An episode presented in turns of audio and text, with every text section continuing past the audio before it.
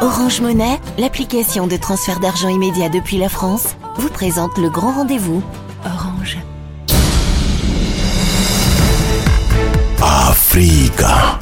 Le grand rendez-vous avec Liliane Niacha sur Africa Radio. Quels sont les enjeux pour le Gabon et le Togo de leur adhésion au Commonwealth? Avant de retrouver nos invités pour euh, le débat. Africa. Le grand rendez-vous sur Africa Radio. Le Gabon et le Togo ont adhéré au Commonwealth et selon Ali Bongo, l'adhésion du Gabon euh, représente une grosse opportunité et selon lui, elles sont nombreuses sur les plans économiques, diplomatiques et culturels. À Lomé, le président Fornia Simbe a également, dans un tweet dimanche, indiqué que l'adhésion au Togo à l'organisation est une évolution souhaitée dans une perspective de renforcement de la coopération entre États et du brassage des peuples. Quels sont les vrais enjeux pour le Togo et le Gabon ainsi que pour le Commonwealth? Appartenir à cette organisation intergouvernementale. L'enthousiasme et l'espoir que suscite cette adhésion à Libreville, tout comme à Lomé, sont-ils surestimés? Pour en parler ce soir, nous avons trois invités. Maïs Mouissi, bonsoir. Bonsoir, madame. Vous êtes économiste gabonais. Euh, merci d'être avec nous. Merci également à vous, Philippe Chassaigne, d'être avec nous. Bonsoir. Bonsoir. Vous êtes professeur d'histoire contemporaine à l'Université Bordeaux-Montaigne et spécialiste de la Grande-Bretagne, auteur de l'ouvrage La Grande-Bretagne et le monde de 1815 à nos jours. Et avec nous en ligne de Lomé, la capitale du Togo, Louis Magloire Kemayou, bonsoir. Bonsoir. Vous êtes président du Club de l'information africaine et co-auteur euh, du livre Togo, une démocratie en construction, aux éditions Michel Lafon. Et nous allons d'abord commencer hein, euh, peut-être par comprendre euh, comment euh, expliquer que le Togo et le Gabon rejoignent le Commonwealth alors que les deux pays n'ont pas de lien historique ni linguistique avec le Royaume-Uni. À vous, Monsieur Chastain, est-ce que vous pouvez nous expliquer comment ces deux pays ont pu, deux pays francophones évidemment, ont pu être admis comme membres de cette organisation? Là, ils ont été admis parce qu'ils ont déposé une demande, de, une candidature, et que à l'occasion du euh, sommet, donc la semaine dernière, des chefs de gouvernement euh, du, Commonwealth, cette candidature a été acceptée. Euh, en fait, ce sommet avait lieu au Rwanda à Kigali, donc Kigali Rwanda, qui est euh, une ancienne colonie belge et de culture francophone.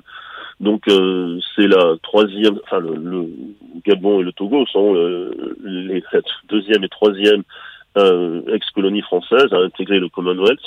Et euh, déjà en 1995, si je me souviens bien, le, le Mozambique, ancienne colonie portugaise, donc, avait euh, intégré le. Et un pays lusophone. Voilà, oui, donc le Mozambique est, est, est, lusophone. Donc ça, ça tombe à pas nommé pour le Commonwealth dans la mesure où certains, euh, c'est un peu ça prend de mer, on l'évoque à plusieurs, assez régulièrement. Enfin, on peut se demander euh, la pertinence de cette organisation euh, au début du 21e siècle. Hein. donc, c'est même que le, mouvement se trouve en marchant. Là, la pertinence de cette organisation, elle se justifie par le fait qu'on a des pays extérieurs à l'ère anglophone, à l'ancien empire colonial britannique, qui demandent à, y entrer. Donc, c'est que manifestement, ils pensent qu'ils pourront en, tirer des, des avantages sur lesquels nous reviendrons dans un instant. Euh, euh, on se souvient quand même que euh, lors euh, d'une réunion des chefs de gouvernement en 97, que le Commonwealth avait adopté des critères plus précis euh, pour l'adhésion des États membres et il y avait parmi ces critères la démocratie, la liberté, la non-discrimination. Est-ce que pour vous aujourd'hui on peut quand même s'interroger sur le respect de ces critères euh, ou l'observation de ces critères par les deux pays admis? Ne sont pas les, euh, ils ne sont pas les seuls pays euh, pour lesquels il y a encore du, chemin à parcourir. C'est le cas aussi du Sri Lanka. Et il y a quatre ans, euh, lors du sommet précédent donc euh, du Commonwealth au Sri Lanka, euh, la reine ne s'était pas rendue et euh, c'est le prince Charles qui l'avait représentée. Elle ne s'était pas rendue volontairement. C'était pour montrer ses réserves quant à la façon dont justement ce principe, c'est un des principes fondateurs de la de la de l'éthique du Commonwealth, le, la démocratie, le respect des, le respect des droits, la non-discrimination, etc. Bon, euh, l'État sri-lankais euh, avait fait l'objet euh, de réelles euh, critiques hein, à ce moment-là concernant le, notamment le traitement des, des minorités ethniques locales. Donc voilà, après les, critiques du Commonwealth disent effectivement que finalement le, ces engagements importants ne sont pas toujours respectés et que les, autres membres du, du, Commonwealth ont tendance à fermer les yeux un peu facilement. Justement, lui, Magloire Kemayou, est-ce que c'est votre sentiment quand on euh, écoute certaines critiques euh, qui euh, sont entendues après l'adhésion de ces deux pays, le Togo et le, Gabon, on, peut avoir le sentiment que le Commonwealth a peut-être finalement fait le choix de se passer de, de ces critères relatifs à la bonne gouvernance? Non, je crois qu'il faut considérer d'abord que si ces pays ont adhéré, parce que c'est depuis 2009 pour le, le, Gabon, par exemple, et un peu plus tard pour le, le Togo, que la demande a été déposée, elle a pris le temps d'être étudiée, et donc si après tout ce long temps-là, il y a une réponse positive qui est accordée, c'est qu'il y a soit des résultats favorables, soit des résultats très encourageants. Donc c'est aussi une validation pour vous de fait de l'avancée démocratique euh, de ces pays. Oui, je crois que cela témoignerait d'une vraie avancée, c'est-à-dire même si ce n'est pas encore efficient, parce qu'il n'y a pas de démocratie parfaite, ça signifie qu'ils sont sur le bon chemin et qu'ils ont mérité leur ticket d'entrée. Mais je crois aussi que quand on voit l'adhésion des pays francophones à d'autres organisations, on le questionne plus qu'on ne le fait avec d'autres pays. Le Mozambique a adhéré, cela n'a pas suscité les mêmes interrogations euh, au Commonwealth et le Nigeria ainsi que le Ghana ont adhéré à la francophonie. Cela a suscité encore moins de commentaires que ce que nous sommes en train de vivre actuellement. Je crois que c'est simplement aujourd'hui une réorientation euh, diplomatique du continent africain qui s'effectue dans laquelle les, les, pays ne veulent plus mettre tous leurs œufs dans le même panier, ils diversifient les partenariats, ils se donnent des chances parce que en adhérant au Commonwealth, c'est quand même l'adhésion à un espace de plus de 2 milliards de, locuteurs qui est ouvert à eux pour la coopération technique, pour euh, les échanges commerciaux et financiers, euh, pour l'expertise également en matière de formation. Donc c'est un paquet de Commonwealth, de bonheur ou de bien-être partagé que ces pays vont chercher. Merci. Mais Mouissi, euh, est-ce que vous partagez cette, analyse de M. Cabayou sur le fait que si ces deux pays ont obtenu leur ticket d'entrée, eh bien, c'est que le Commonwealth où euh, ceux qui sont chargés d'examiner les critères d'admission estiment que euh, ces pays méritent bien leur place. Alors, le Commonwealth est tout à fait libre et autonome pour désigner les personnes qui intègrent la communauté, en l'occurrence les pays qui intègrent la communauté. Maintenant, je pense que c'est une chose de dire que le Commonwealth a toute la liberté de choisir ses membres et c'est une autre chose de dire que le Gabon et le Togo sont des exemples de démocratie. Ce n'est pas le cas. Euh, et je ne pense pas qu'il y a eu des avancées majeures en matière de démocratie, que ce soit au Gabon ou au Togo. De toutes les façons, en Afrique centrale. Lui, Kemayo dit que c'est au moins une reconnaissance d'une certaine avancée de, cette démocratie par le Commonwealth moi, étant ressortissant de l'un de ces pays, je ne considère pas qu'il y a des avancées démocratiques. Il y a eu au Gabon, notamment en 2016, une élection présidentielle dont tout le monde a parlé, où dans certaines localités, euh, le président de la République en place a été élu avec 100% euh, des suffrages sur 100% des électeurs inscrits. Personne n'était malade, personne n'était à l'hôpital. Au Togo, euh, au Togo, on peut également dire d'autres choses. Donc je pense que l'adhésion ne s'est pas faite sur des critères démocratiques, sinon ces deux pays ne seraient je pas... Je m'apprêtais donc à vous relancer. Si vous euh, contestez l'argument de M. Kemayou, alors pour vous, pourquoi le Commonwealth a-t-il accepté ces deux pays comme membres? Mais parce que le principe du Commonwealth, le, le Commonwealth, c'est la communauté des nations qui réunit un certain nombre de pays et la démocratie n'est pas l'alpha et l'oméga de l'adhésion au Commonwealth. Nous avons plusieurs pays dont on peut s'interroger sur euh, leur vie démocratique qui sont membres du Commonwealth.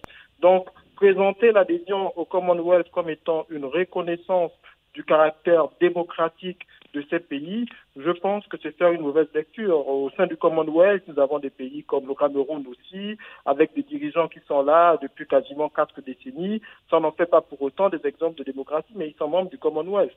Donc le Commonwealth a une histoire. On trouve à l'intérieur du Commonwealth des anciennes colonies britanniques. Le fait d'être une ancienne colonie britannique ne fait pas nécessairement d'un État un État démocratique. Donc pour moi, il faut dissocier les choses.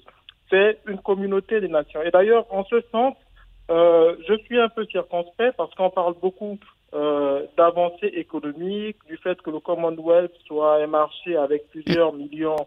Euh, c'est ce qu'a affirmé le, le, ministre togolais des Affaires étrangères en parlant de, je crois, 2,5 milliards de consommateurs. Oui, mais à la réalité, prenons les choses l'une après l'autre.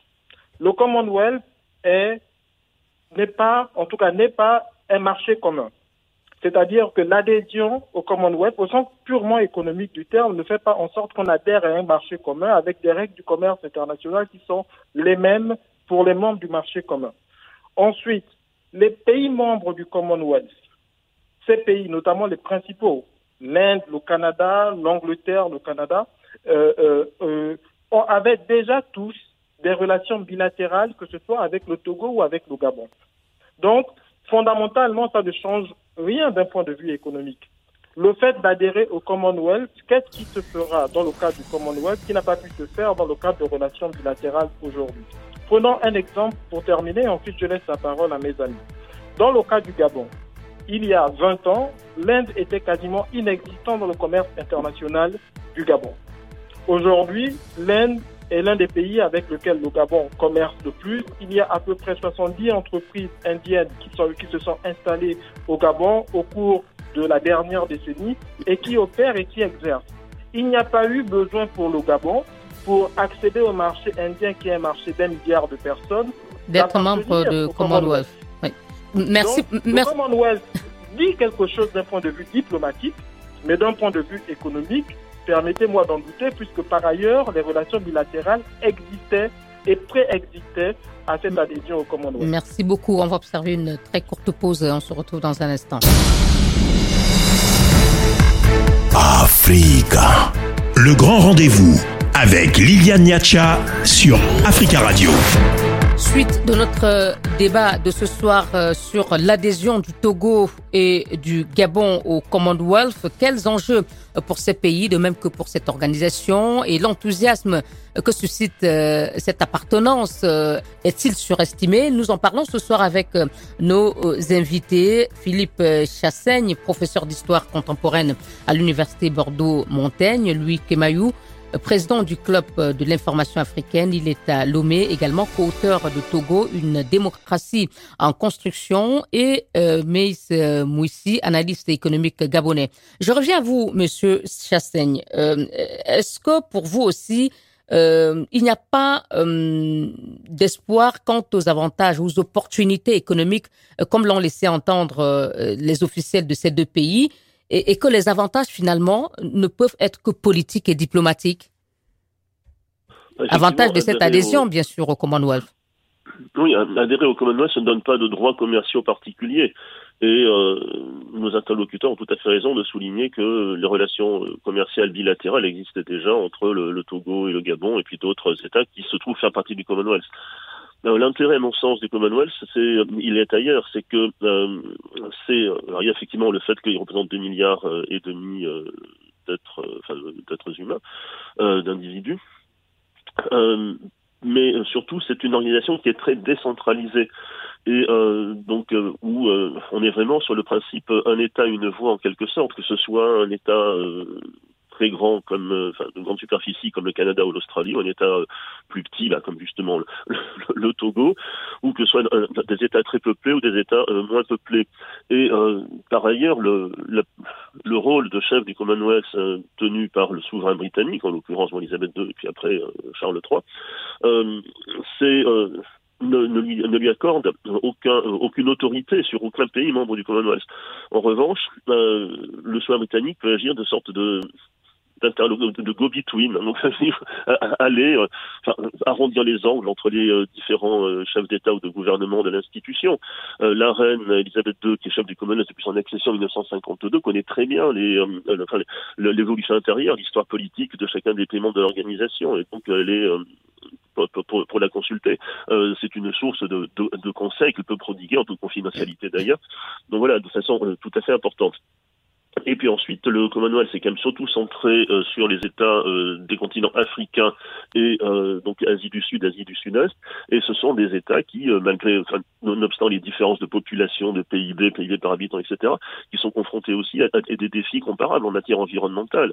Et donc là, il peut y avoir une façon de une sorte de le peut être un, un forum, un, endroit où ces pays peuvent discuter entre eux et euh, de façon plus efficace sans doute parce qu'ils sont quand même moins nombreux, 54 maintenant 56 États membres du Commonwealth que euh, qu'aux Nations Unies et donc c'est une sorte de, de je ne dis pas de petit club, ce serait, ce serait péjoratif, mais euh, c'est effectivement un, un, un club d'une soixantaine de, de nations.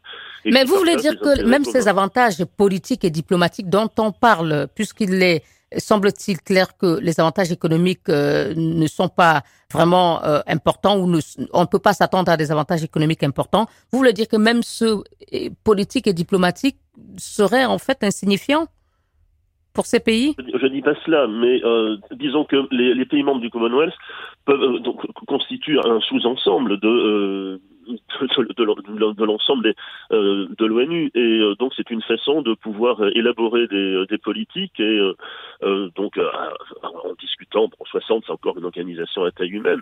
Et donc à partir de à partir de là, ensuite mener ces, politiques, ces combats au sein de l'Organisation des Nations Unies.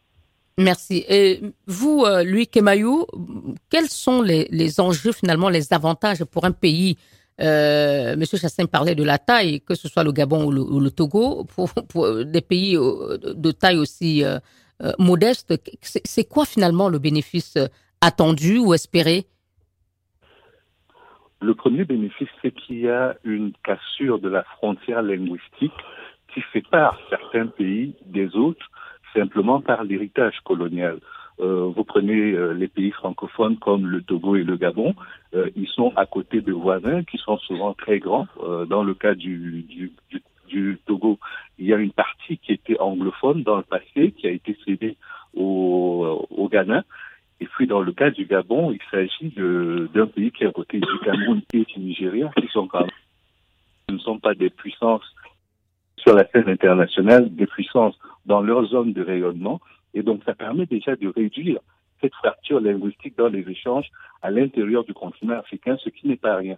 La deuxième chose, c'est que... Euh, permettez-moi juste, lui, avant que vous ne poursuiviez, de, de souligner qu'on a vu, par exemple, pour le Rwanda qui a adhéré au Commonwealth en 2009, qu'il y avait en amont une vraie politique gouvernementale euh, pour euh, euh, faire en sorte que les Rwandais s'approprient la langue anglaise. Ce n'est pas ce qu'on a observé pour le cas de ces deux pays nouvellement admis cet avantage que vous avancez euh, risque n'est pas être euh, réel, il n'est pas concret. Il, n'est peut-être pas suffisamment concret à vos yeux, mais je pense qu'au regard de l'ambition du continent, qui est de créer la zone de libre-échange continentale africaine, c'est très important qu'il n'y ait plus ces ruptures linguistiques entre les États. Et puis de l'autre côté, pour revenir dans le cas très concret du, Togo, non seulement il y a une partie du pays qui, est, euh, qui a été détachée et rattachée au, euh, au Ghana, mais il y a également que les populations ne tiennent pas toujours compte de ces frontières lorsqu'elles échangent entre elles. Nous sommes au sein de la CDAO et quand les gens veulent, par exemple, aller acheter des choses au Ghana ou bien veulent prendre un vol depuis le Ghana vers une autre destination, cela ne pose aucun problème au quotidien. Et, qu'est-ce que cette adhésion change concrètement si vous prenez cet aspect d'échange économique entre le Ghana qui est anglophone et euh, le Togo qui est euh, francophone? À partir de maintenant où le Togo est membre, qu'est-ce que cela change de façon pratique? Cela ne change pas drastiquement les choses. C'est une invitation à améliorer ce qui est déjà fait. C'est la politique des petits pas, si vous voulez. On a commencé avec un ou deux pas qui étaient posés. Dans le cas de la CDAO, des échanges avaient déjà lieu entre le Ghana, le Nigeria et d'autres pays. Et maintenant, il faut accentuer ce mouvement en se disant que le langage des affaires dans le monde aujourd'hui, c'est la langue anglophone, c'est pas le français, c'est pas le chinois, c'est d'abord l'anglais. Et donc, une fois que l'on a mis le pied dans le, le Commonwealth, on a les deux milliards de locuteurs auxquels on s'adresse, et puis il y a tous les autres qui ne parlent ni le français, ni, le, ni avec lesquels on ne peut parler dans la même langue, et avec lesquels on a en commun que l'anglais.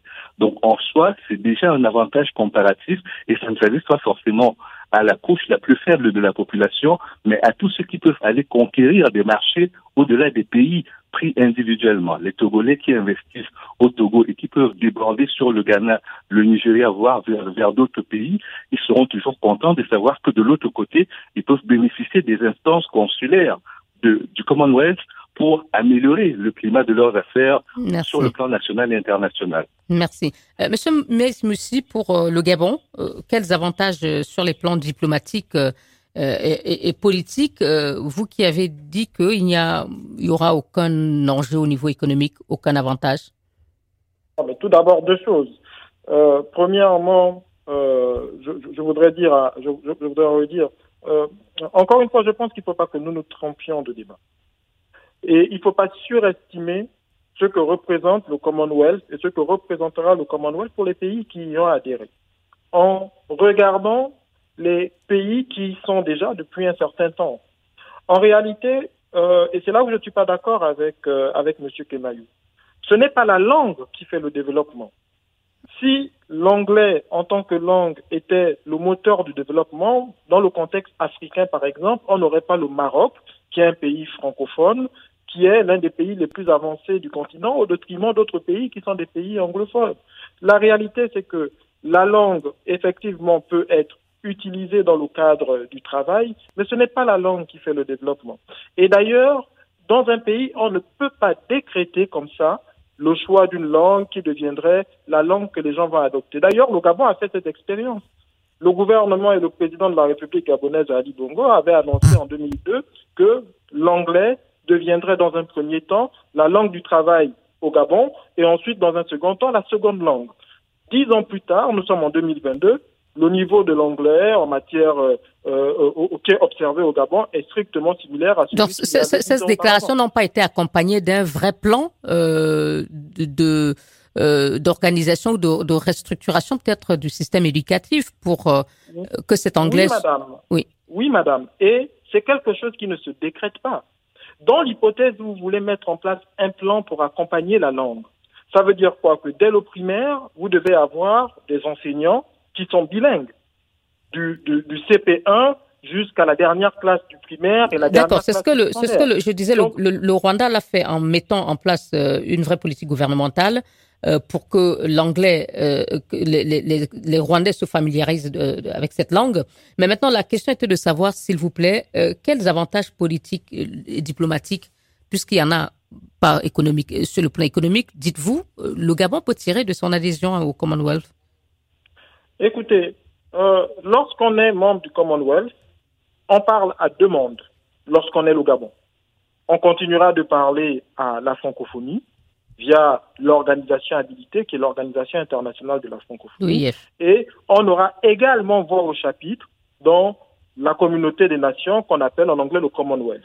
Et donc, on pourra exprimer dans ces deux communautés notre façon de voir le monde, notre façon de nous voir nous-mêmes et les ambitions de notre pays. Ça, c'est quelque chose que nous pouvons faire. En fait, nous gagnons une tribune supplémentaire en adhérant au Commonwealth.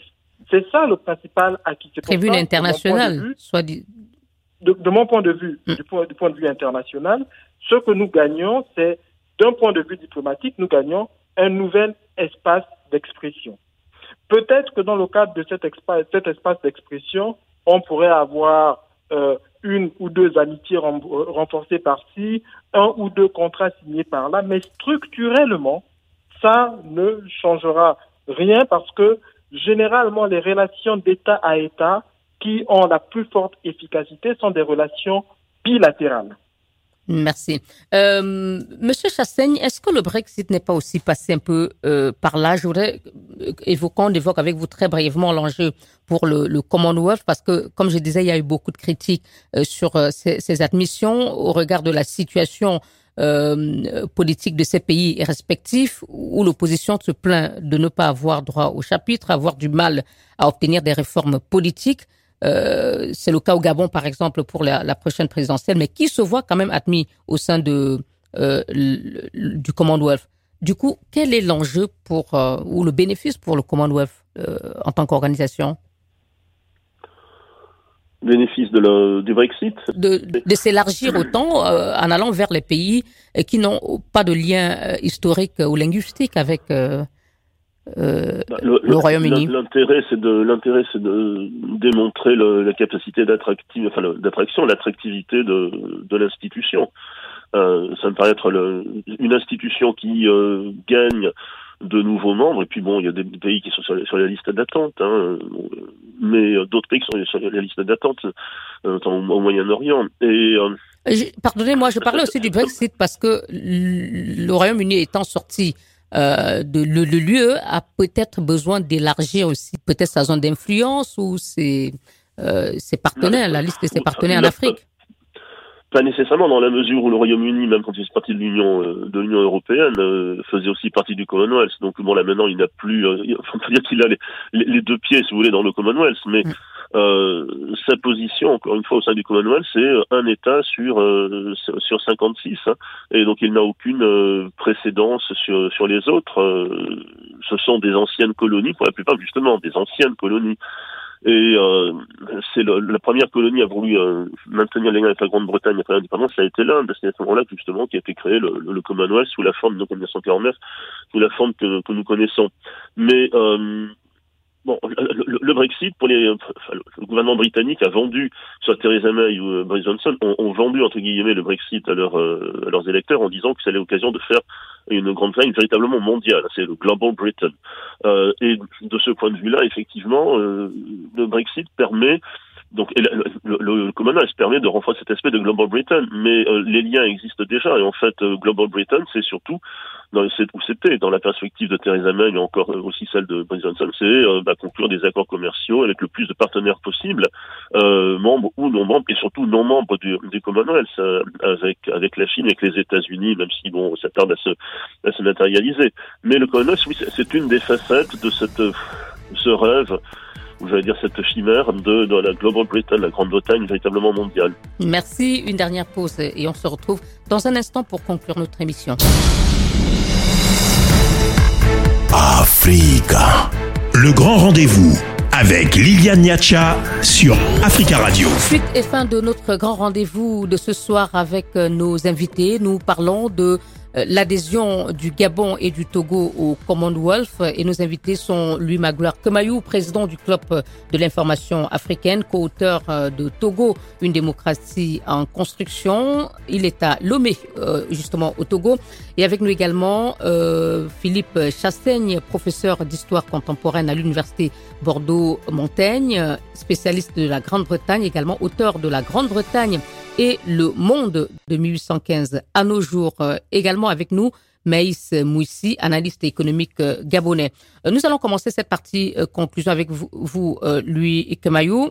Pas grande chose, hein, manifestement. Donc, si je m'en tiens aux propos de, des autres intervenants, à attendre de cette adhésion, est-ce qu'on n'a pas le sentiment que du côté des officiers de ces deux pays, on a un peu surestimé les espoirs? Euh, je crois qu'il est tôt pour être soit pessimiste, soit alarmiste par rapport aux enjeux de l'adhésion pour les pays qui viennent de rentrer, le 55e et le 6e, que sont le Togo et le Gabon. Mais cela dit, euh, il y a une vraie volonté aujourd'hui pour le continent africain de retrouver toute sa place sur la scène internationale et de tirer tous les bénéfices de la conjoncture actuelle. Le Brexit a été un élément probablement qui a poussé la Grande-Bretagne à élargir son cercle d'influence plus qu'il ne l'était déjà euh, jusqu'à présent. Et pour ces pays-là qui restaient aujourd'hui dans une espèce de tête-à-tête. Euh, et, le Royaume-Uni se sert un peu de du, du, Commonwealth comme étant euh, un instrument de cet élargissement, selon vous? Oui, tout à fait, tout à fait, parce qu'en plus il y a la question de des migrants euh, qui devaient être transférés vers le Rwanda, qui a également été posée pendant ce sommet, ce 26e sommet de, du Commonwealth. Donc pour moi, l'enjeu diplomatique pour les deux parties est évident. C'est important pour tout le monde de montrer qu'on est capable de se compter et de compter sur un grand nombre de partenaires sur la scène internationale. Ça, c'est le premier enjeu. Le deuxième, c'est que les choses ne se font pas en deux ans ou en dix ans. Il faudrait attendre d'avoir le temps de mesurer tout cela et les efforts doivent être faits de part et d'autre, aussi bien à l'intérieur des pays pour mieux démocratiser, pour mieux répartir les richesses et surtout pour mieux conquérir les parts de marché sur la scène internationale. Et je crois que c'est tout l'enjeu, c'est tout l'espoir que ces deux adhésions. Merci. Euh, mais Moussi, euh, aujourd'hui, il y a d'autres pays qui sont euh, sur la liste évoquée, Monsieur Chassaigne. Est-ce qu'il y a des chances que d'autres pays africains francophones cherchent à adhérer au Commonwealth? Je pense à ceux qui sont en froid avec Paris, notamment la Centrafrique et, et, le Mali, sachant que le Rwanda avait rejoint le Commonwealth au plus fort de la crise avec Paris. Écoutez, ce ne serait pas surprenant. Ce ne serait pas surprenant. Euh, ça, ça pourrait se produire comme ça s'est produit par le passé. Après, je pense que c'est comme pour les élections. Il ne faut pas euh, adopter une organisation contre une autre. Euh, il faut adopter une organisation parce qu'on estime que on a un certain nombre d'intérêts intrinsèques à cette organisation dont on pourrait tirer et un certain nombre de bénéfices factuels dont les pays pourraient euh, se servir pour avancer.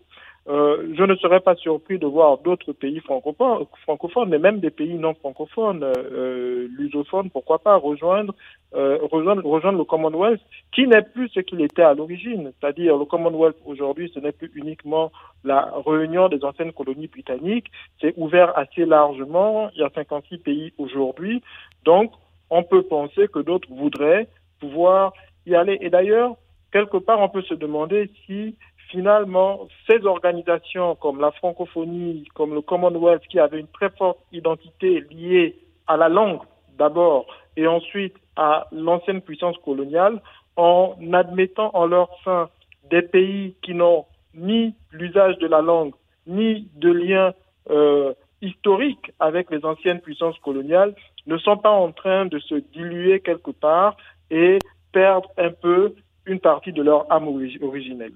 C'est-à-dire euh, notamment euh, cette âme originelle qui est la démocratie, le respect des, des droits de l'homme. Vous avez le sentiment aujourd'hui que l'élargissement, avec l'élargissement, le Commonwealth est en train de euh, fermer en quelque sorte les yeux sur ces aspects? Bah, C'est le sentiment qu'on peut avoir parce que le Commonwealth s'est construit quand même sur des valeurs. La démocratie, le respect des droits de l'homme, auquel s'est adjoint récemment la protection de l'environnement. Et à partir du moment où on admet en son sein des pays dont, qui sont notoirement connus pour ne pas respecter euh, ces valeurs, nous, ne serait-ce qu'en matière de démocratie et de droits de l'homme, on peut s'interroger du sort de ce que ces organisations sont en train de devenir. Est-ce que c'est des organisations qui font juste l'addition d'un certain nombre de pays pour apparaître comme les plus nombreuses, les plus rassembleuses, ou bien elles gardent leur âme originelle et les valeurs sur la base desquelles elles sont construites? Monsieur Chassaigne, est-ce que vous êtes peut-être inquiet euh, quant à l'avenir de ces organisations, pas seulement le Commonwealth euh, évoqué Monsieur Mouissi, euh, ces organisations qui donnent l'impression aujourd'hui, en tout cas selon les critiques, que les intérêts, commerciaux ou la réelle politique euh, prennent le dessus sur ce qu'elles défendaient au départ, c'est-à-dire des États démocratiques où la bonne gouvernance est une réalité?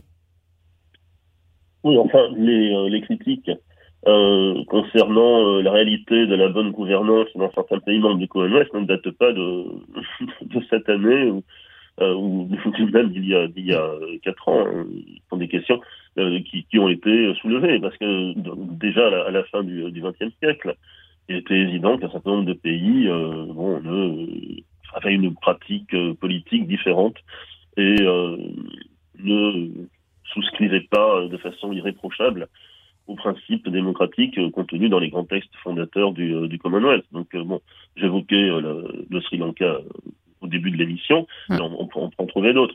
Donc voilà, c'est toujours été un, un, des, un, des, points faibles du Commonwealth que de voir que bon, ses membres pouvaient s'accommoder euh, de certains manquements en matière d'application de, de, de, respect des droits de l'homme bon, euh, euh, je dirais pas que c'est un reproche qui est aussi vieux que le Commonwealth lui-même, mais bon, qui est quand même assez, assez anciennement établi.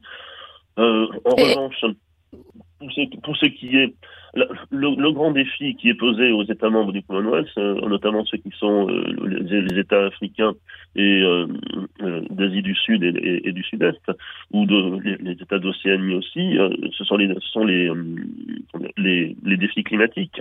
Et je pense que là, il peut y avoir effectivement, compte tenu, comme je le disais, de la taille relativement, enfin, raisonnable en tout cas des, des membres du Commonwealth, 56, 56 États, ben, je pense que là il peut y avoir des, une façon de parvenir à une collaboration plus efficace que au sein des Nations Unies. Lui, Kamayou, pour terminer vraiment en quelques phrases, euh, Monsieur Chassin parlait de, ses critiques anciennes hein, euh, concernant euh, le Commonwealth quant au respect des droits de l'homme et de la bonne gouvernance. Euh, le sommet a relégué au second plan le sujet euh, euh, très critique ou cet accord très critique liant le Royaume-Uni au Rwanda sur le, le, transfert des migrants. C'est une déception pour vous non, je crois que si l'on reste dans ce circuit, dans ce couloir de, d'idées qui consiste à penser qu'il y a des pays qui sont plus démocrates et respectueux des droits de l'homme que d'autres, euh, on pourrait se rendre compte avec beaucoup de désespoir que même les pays qui sont déjà membres du Commonwealth ne sont pas forcément beaucoup plus brillants en l'exercice que le les président Kagame a justement déclaré qu'il n'avait pas, le Rwanda n'avait pas de leçons à recevoir qui que ce soit. Voilà, ça c'est pour la ça c'est pour la posture de principe. Mais de l'autre côté, je crois que travailler sur ces idées-là aujourd'hui, c'est surtout arriver à remplir une mission que les Nations Unies remplissent de moins en moins et que des cercles privés comme la francophonie ou le Commonwealth, euh, voire même euh, l'OTAN, sont en train de, auxquels l'OTAN et d'autres organisations se substituent aujourd'hui pour jouer le rôle qui devait naturellement être celui des Nations Unies. Et puis de l'autre côté, je crois que l'Union africaine également devrait prendre ses responsabilités ses responsabilités là-dessus pour être suffisamment crédible dans sa zone de compétence afin qu'on ne soit pas obligé d'aller chercher les points en matière de bonne gouvernance au Commonwealth, à la francophonie ou à l'Union européenne. Merci Louis Magloire Kemayou, président du Club de l'information africaine, également co-auteur de Togo, une démocratie en construction. Vous étiez en ligne de la capitale togolaise Lomé. Merci à Meis Mouissi, analyste économique gabonais, et à Philippe Chassaigne, professeur d'histoire contemporaine à l'Université Bordeaux, Montaigne et spécialiste de la Grande-Bretagne, également auteur de La Grande-Bretagne et le monde de 1815 à nos jours. Merci euh, à tous les trois d'avoir participé à ce débat. Bonsoir. Le grand rendez-vous avec Orange Monnaie, l'application de transfert d'argent immédiat depuis la France.